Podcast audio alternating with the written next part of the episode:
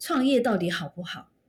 创业是不是很棒？因为就像你讲的，呃，你有很大的弹性，right？但是我觉得，呃，我的观点是，第一个，创业的压力是比较大的。我觉得上班族的压力相对来讲没有那么大，因为基本上今天公司赔钱，as long as 你没有被 lay off，你还是有薪水领，你只要做好你分内的事就好了。但是创业的压力是来自于你不但要养养活你的你自己跟你的 family，还有很多的 family，对吧？嗯。但是我觉得创业最吸引人的地方是有很大的 flexibility。Hello，欢迎收听台版米兰达的质感可废，我是主持人 Shannon，用一杯咖啡的时间来聊聊职场和人生。今天我们的录音室除了咖啡香，还有浓浓的地中海风味。因为今天 Olia and Fig 年轻有为的品牌经营和网络行销专家 Annie 要来和我们喝咖啡聊创业，欢迎 Annie。嗨，谢谢你让我在这边有机会跟呃你的听众来一起做分享，非常谢谢 Annie。那今天来到我们节目，那因为你是第一次来，所以就请你先简单介绍一下自己吧。好，没问题。呃，我是 Annie，然后我和妹妹也是 business partner，我们一起呃创办经营我们的事业和品牌 Oli and Fig。那我们呢，主要是帮女创业者把网络行销和品牌经营变简单，然后让他们建立忠实的客群，然后自信的打造，让他们自己感到引以为傲，然后带来自由的事业。那我自己呢，很快的介绍一下啦。我在台湾就是读到国一，然后一直在美国。那在戏谷科技业上，然后我之后就上班，但是呢，就是一直觉得自己感觉人生很卡关，然后我就一直找不到自己的舒适圈。所以呢，我就决定裸辞，然后找出自己发展的路。然后刚刚好那个时候，Terry 在纽约工业设计毕业后回到亚洲，然后他在行销和产品发呃开发这一块做了一阵子，然后就没有什么成就感。所以呢，我就找他一起创业，然后一直到现在，其实也有七年了。好，有一个问题是说，因为上次认识你之后，我们就上网研究一下你们官网这些的。然后我觉得很好奇的是，像你们的品牌名称，还有呃官网的整个品牌的视觉风格，感觉就是很像一家卖那个女性产品的品牌。那这个和一般。现时下的一些品牌经营顾问啊，或网络行销公司给别人的印象其实是不太一样的。那可不可以了解一下这个你们的品牌命名，还有整个设计的风格背后的策略跟动机是什么呢？当然，其实呢，我自己不是那种一就是某一天就突然有一个很棒想法，然后就立刻开始创业的那种创业者，完全是就是走一步算一步。这样子的方式来摸索出来，然后像刚刚提到，因为我一开始在科技业嘛，然后没有找到舒适圈，那我对时尚这一块就一直很有兴趣。所以呢，其实因为你在问我们的命名跟风格，是从那个机遇开始的。就是我当初一边在上班，私底下就继续接个人穿搭跟 fashion 的案子，然后同时就去拿了呃学位，就采购的学位，就。全攻全读的这样子，然后学位拿了以后，还是发现说，嗯，好像时尚采购如果在大公司，我还是看数据走，没有办法做我想要做的创意，所以呢，我当下就是放弃了这个念头。那 anyway，呃，长话短说的话，我就是当初终于绿卡拿到了，没有就是公司需要赞助我工作签证的问题以后，我就发现，呃，我真的是不喜欢这个工作到一个极点，有点像说是人生卡关到不行吧，然后。受不了了，然后就是想要好好去抒发我的创意，然后所以那个当下呢，我就决定说，OK，我绿卡拿到了，我需要把我的人生的掌控权和时间的掌控权就是拿回来，不采取行动不行。那所以我们开始创业以后，我老实说啦，我那时候就是其实真的是走一步算一步，所以我一开始也不知道会做到今天行销或品牌设计这一块，当初纯粹就是从想要大力的发挥我这几年压抑的创意的出发点。来来创业，那所以呢，我在命名的时候，其实我自己知道说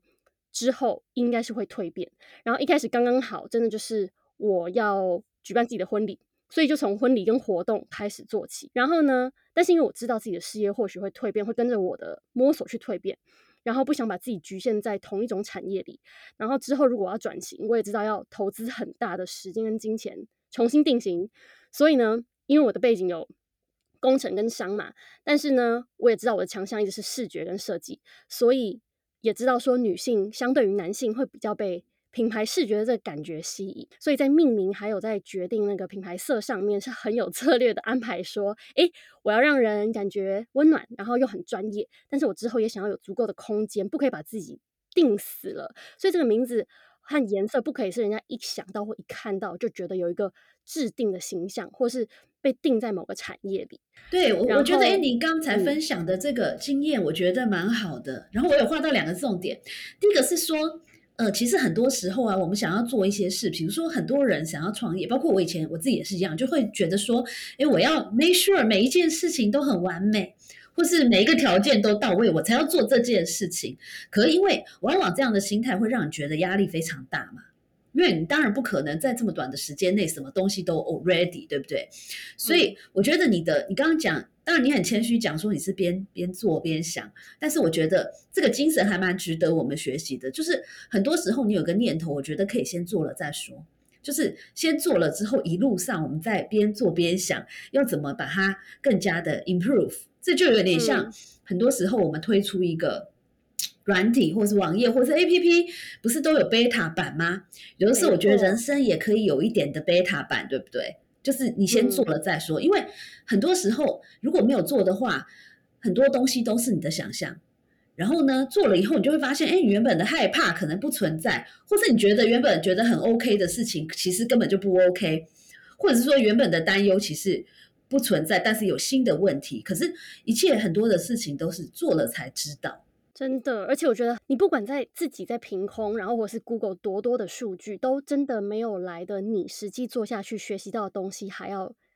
实际跟切实。呃，我就觉得一直以来我们到现在一样啦，就是像你刚刚讲的，在开发产品新服务一样，都是用 beta 这种方式去研发，然后自己的事业成长也是用这样的方向去前进，这样子。是，然后还有个重点，我画到的是，我觉得你有好多把刷子，对不对？你刚刚说你有去念了采购，然后设计又是你的强项，对吧？然后你有商业跟工程，我觉得这个也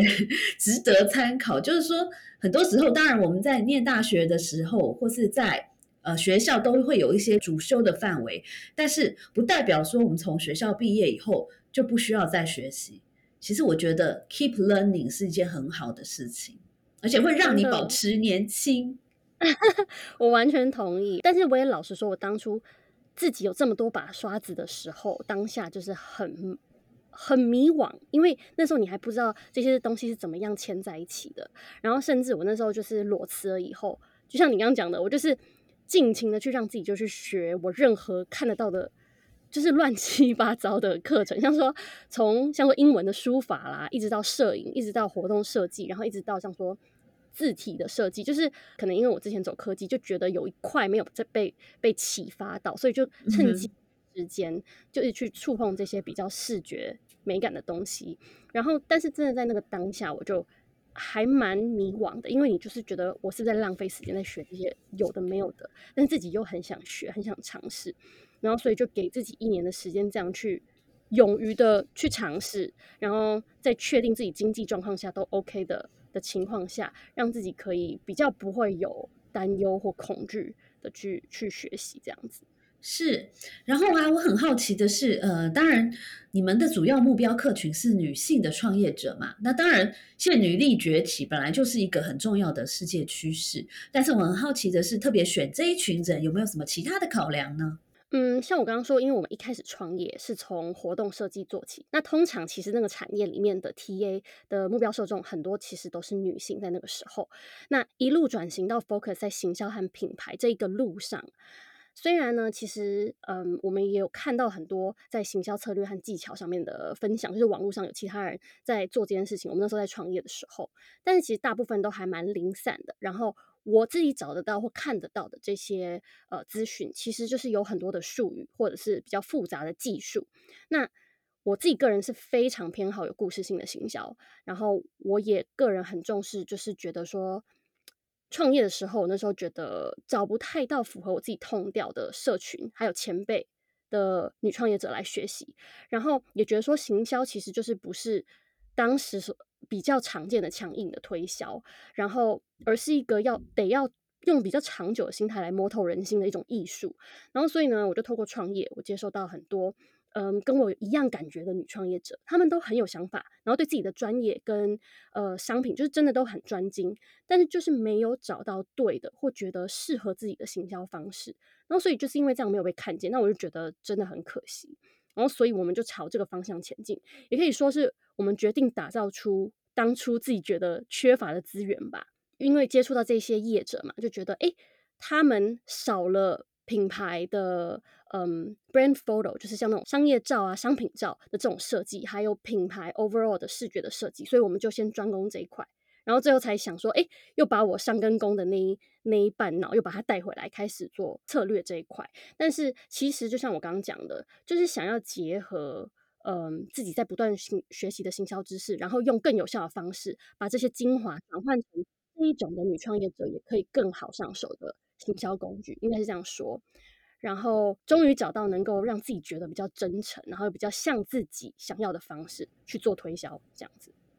是，然后啊，我特别佩服你的一点就是，你虽然年纪轻轻，但是你已经是创业者，然后又是一个孩子的妈，对不对？但是这个很多人听起来就觉得哇哦，很这很难，对不对？你怎么有办法兼顾这么多？然后你觉得一个女性有家庭有孩子的人来创业，你中间有碰过什么样的困难？然后你是怎么克服的？你也知道，我是我的小孩才今年也才两岁多，刚满两岁，所以我真的是 so cute。嗯，这也有人说是 terrible too。对，最近 最近就是觉得又可爱，但是又有点可怕的 moment。但是其实就是我在这条路上绝对是还在不断学习的课题啦。然后加上应该是说我我不是全职妈妈，所以我比较不能 common 或比较说，哎，全职妈比较好，还是嗯这个时机点创业比较好？我比较不能够做这个比较。但是说如果跟在公司上班比起来，我在两年前的时间点。那个时候生小孩，其实对我来说真的很刚好，但是那也是因为我的事业已经到一个稳定的程度了。那加上我有事业伙伴 Terry 我妹妹，然后还有一个呃小团队很大力的在帮忙，所以那时候我可以好好放产假，然后坐月子。但是当初要慢慢回工作岗位的时候，我真的觉得很困难。然后在美国，我觉得保姆真的很不好找。然后我们就最后就决定，嗯，就是硬着头皮在家一边全职工作，然后一边带小孩，真的很累。但是因为我跟我另外一半都可以在家里工作，所以就是时间上是有弹性的。所以说到这块，当你是有自己的事业，当你的事业是稳定的时候，是蛮可行的，因为你的时间还是你的。只是说，像我那时候，我有将近一年的时间，早上都是三点半到四点间起床工作，到七点到小孩起床，然后呢，接着他每天固定小睡的时间再完成总共一整天的工作。可是其实时间就是要自己去去抓，虽然说有有它一定的固定性，但是。就不是一个很完整的工作天这样子。那如果你事业真的像我刚刚讲做到一定的稳定程度，我觉得是可以，就是带小孩是 OK 的。但是如果说你今天是帮人家上班，或许你是有产假的 benefit 的福利，但是回去以后，就是应该小孩是或许真的是需要找帮忙这样子。那。我自己也觉得那时候，我也老实说啊，心里就是真的很辛苦嘛。好不容易生小孩前，事业发展到一个程度，然后感觉我对时间和人生都有一定的掌握的程度，然后突然生小孩以后就都没了，都被打乱了。然后我陪想陪小孩的时间想工作，然后工作的时候又想小孩，就觉得说两边其实都做的，感自己当下感觉觉得，哎，我两边好像都做不好，然后做的不够，然后每天就在这个循环里。但是说。不管是帮自己工作或帮公司工作，我觉得这应该都是职业妈妈或许会有的纠结吧。我就不知道 Shannon 有没有自己当初有没有这样感觉啦？嗯，我觉得啊，我可以跟你分享一一个，其实我常常被问的问题。我现在创业第超过十年了嘛，然后很多人问我说，创业到底好不好？创业是不是很棒？因为就像你讲的，呃，你有很大的弹性。Right，但是我觉得，呃，我的观点是，第一个，创业的压力是比较大的。我觉得上班族的压力相对来讲没有那么大，因为基本上今天公司赔钱，as long as 你没有被 lay off，你还是有薪水领，你只要做好你分内的事就好了。但是创业的压力是来自于你不但要养养活你的你自己跟你的 family，还有很多的 family，对吧？嗯。但是我觉得创业最吸引人的地方是有很大的 flexibility。尤其是以女性来说，其实你也知道，小孩真的很麻烦。比如说像我们家小孩小时候，常常今天忽然班上有什么肠病毒，然后两个人确诊肠病毒，就忽然什么放假一个星期之类的。那你想想看，如果你是一个上班族的话，你很难一而再再而三的去请假一个星期嘛。不，如果你是一个创业者的话，其实你可以，你只是需要在家里，就是把你的工作放放在家里来做。所以我觉得这个是创业很迷人的地方。所以我会觉得说，女性不管是创业或是维持你的上班族的工作，其实都有一定的压力。但是创业的优点是，它是非常 flexible 的，尤其是在小孩。比较小的时候，比较需要我们的这个 attention 跟关爱的时候，我觉得在这一点创业是很不错。那当然你要考量到的，像 Annie 有提到，就是比如说你的 risk management，你要想一下，就是说，呃，万一这个创业没有成功的话，那会不会影响到我的生计，或者说我最最大可以容忍的损失是什么？那我觉得 as long as 你把你的 risk 或者说你基本的这些 financial 的需求想清楚了，我觉得如果你很想创业，就是 go for it。就是我就还蛮鼓励大家来创业的。如果你心里有一个很好的题目，或是有一个理想的话。不过啊，我觉得你跟你妹妹的这个创业啊，我觉得很好奇的是，因为很多人在创业的时候会找这个创业的伙伴嘛。那你第一个想到可能就是身边的朋友，或是你的兄弟姐妹、你的家人。但是我也有听过很多。那种中间最后闹得不欢而散啊，或者说有很多的争议等等的这种事情，其实不在少数。那所以不知道你跟你妹妹是一开始就决定一起创业吗？然后中间你觉得跟家人一起创业的挑战是什么？然后还有就是说，因为你们现在是一个在美国，一个在台湾嘛，那这样子的 models 怎么样可以 work？这个我相信是作为现在想要创业的朋友很好的参考。对，其实当初，嗯，就是因为像我刚刚讲，我就是觉得直来太卡了，我就是觉得自己真的是很没有舒适圈的感觉。然后我那时候就裸辞嘛。那同时，Terry 那时候他在自己的呃 field 也做的不是很有成就感。但他一开始其实是斜杠加入我的，因为也不知道我要做什么，对不对？那但是这样子，我们一直以来，他就是一直人在亚洲，我就一直在加州。然后。嗯，从创业一开始，其实一直到今年啊，我们一直都是一个人负责中文市场，然后一个人负责英文市场。然后，嗯，应该是说我们创业初期，其实你也知道，跟家人就是比较多 history，其实你比较多吵的点，工作以外吵架的点，身为姐妹，对，所以工作初期的时候是真的很容易吵架。可是我们两个就是同意说，嗯，要吵架就要吵开，每一次吵架都要吵开，不可以就是。今天不开心，然后觉得忍一下，因为之后你就是下一次吵架，可能一两个月以后一定会回来，然后那个就是会爆的更可怕。所以我们就是当初两个人就同意说，哎，如果什么不开心的，为了我们的事业，如果这个世界跟品牌要成功，我们就是要吵。我今天不开心，我就是今天跟你讲。然后所以一开始就是很常吵架，frequency 很高。但是其实久了，真的就是磨合了。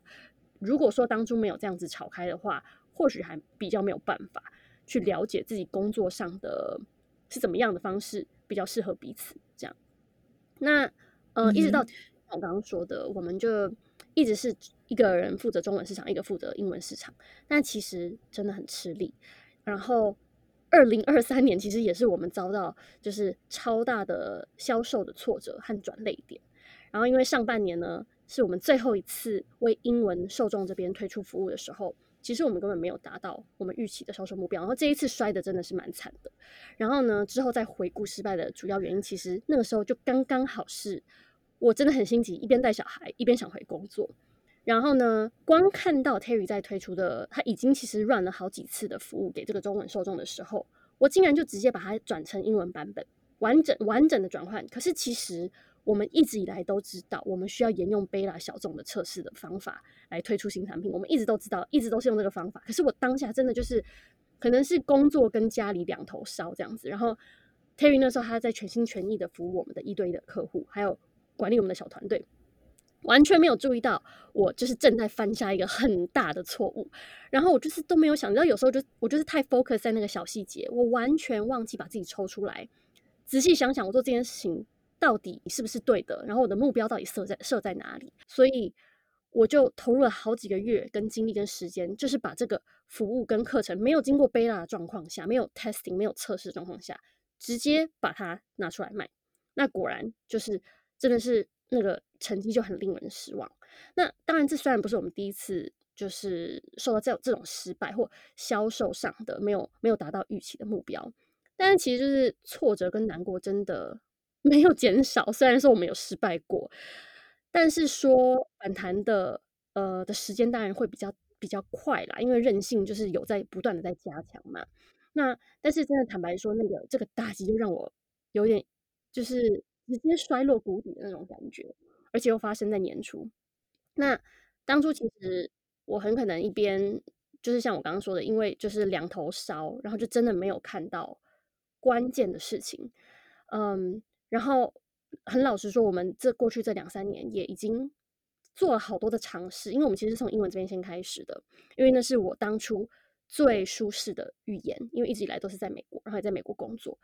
但是其实你真的仔细想嘛，同时经营两个语言的受众群，其实你不是只是单纯翻译而已，那个语言以外，你的文化、你的地区完全不一样，所以。我们每一次推出新的服务都要重新包装，连 marketing 也要重新包装，所有的语言都不是纯翻译，对吧？都是要全部用用 marketer 的角度去很大的去修饰，然后做改变。那嗯，也是因为很多受众，很多这些英文的受众，就是从我们创业一开始就一直跟着我们，所以理性的我其实很早就知道说，哎，我应该要放手了，或者是暂停了。应该要把我的 focus 放在给我们事业最多成长或者是最大主力的地方。我们两个不应该这样子一个一个负责一个语言这样子，而是因为这样我们会有很多重叠的职责，对不对？还有重叠的工作内容，其实是很不 efficient 的，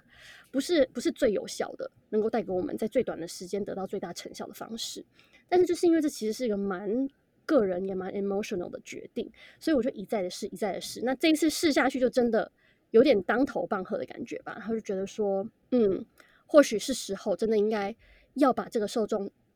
先暂停。那因为我们一直有这个受众的名单啦，所以可以用暂停的心态。然后我身边也是不断跟其他创业女力，就是一直脑力激荡，一直一直就是有点是鬼打墙的在问这个问题。可是最后就觉得，OK，我有这些名单，然后也很感谢他一直跟我们。但是或许我可以用暂停的心态，而不是觉得说。哦，我就完全得要放弃他们，这样不是这样子，只是说在这个时间点，如果要我们经营两个受众，我们目前公司的资源没有办法让我们达到我们想要的成长的速度，应该是这样说。因为这个重大挫折，也是变成我们事业的转捩点和转机吧。因为这个转机，让我们的。呃，分工现在就更有效率，然后也让我我跟 Terry 彼此都可以发挥自己的长处，然后还有带来我们成就感的事情。所以我主要是负责 marketing 跟 sales 营销跟销售这块，然后 Terry 就是负责营运跟团队管理和财务管理这块。那如果是对外来说的话，受众等于是说受众来接触到我们以呃的时候是我负责，但是等他到变成我们客户以后，就是变成 Terry 负责，应该这样说。哦，那这这样分工还蛮有效率的哈。这样子有效率多了，因为我们之前真的很常被问我们怎么经营两个受众，然后我也都很老实说，就是我们是在经营没错，然后受众群也都很大，可是就是很吃力，特别如果你是在想呃获利的时候，你真的仔细去看你的时间成本，就是你会发现说有点不太对劲，因为真的就不是纯翻译，然后两个人的职责就是一直 overlap，就是很不是很有效的方式，那。真的马上立刻，因为受众范围在年终就突然缩小，然后我们做了这个很大的决定，结果呢，也让我终于开始有时间开始我们的 podcast。然后这是一个我们已经想了两年的计划吧，因为受众有一直在问我，因为一直没有时间挪出时间来开始这个计划。然后竟然一旦我们开始做这样的分工的时候，我们下半年的成长竟然就是比原本的，像不管是品牌曝光率啊或互动率，全部都是 double。那是让我很吃惊的一件事情，因为我们又不是刚开始创业，我们也创业好一阵子了。可是就是因为这个改变，让我们有现在这样子的，呃，看到这样子的的快的成长，就是更证明说你的时间 跟精力真的要花在刀口上。嗯。对哦，我觉得你刚才非常谢谢你毫无保留的分享。我觉得对于我们的听众，其实会，尤其是呃一直想要创业但是还没有行动的这一群人，会有很大的帮助。尤其是当很多人去想，哎，我要开始创业，我要跟谁？我要找个 partner，那我要跟谁？谁是我最好的 partner 呢？当你去思考，我跟家人有没有可能？呃，成为很好的 partner 的时候，我觉得你刚刚分享两点还蛮好的。第一个就是说，因为大家都会有一点不愉快嘛，很多时候我们跟家人的合伙会失败，是因为大家都顾忌说，哎，我们是姐妹，我们是兄弟，我们是比如说呃亲戚，然后我有什么不愉快的，我好像不好意思说出来，因为我怕伤了你的 feelings，我怕伤了你的感情。但是我觉得，哎，你刚刚有一个很好的观点，就是我们情愿一时之间可能。说开来可能会有一点不开心，但是你情愿一时之间彼此有点不开心，但是把这件事情谈开来说，彻底的讨论清楚，而不是就变成一直闷在心里，然后最后又变成积怨已深，然后就很难解决。我觉得这是第一点，就是 open communication 是很重要的。然后我觉得还有一点你说的就是要有效率的分工。想清楚，就是说，呃，我们的 focus 的 TA 是谁？哪一群人是最有效益的？还有就是我们彼此的分工，你的专长跟我的专长，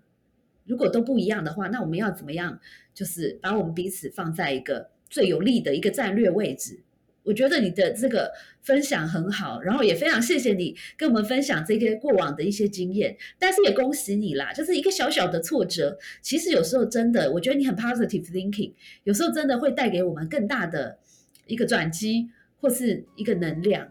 所以恭喜恭喜，谢谢收听今天的 podcast，希望你喜欢今天的这杯咖啡，我们的节目名称是台版米兰达的质感可废。欢迎订阅我们的频道，分享你的想法，也可以追踪我的粉丝专业台版米兰达的创业笔记。我们下次见喽，拜拜。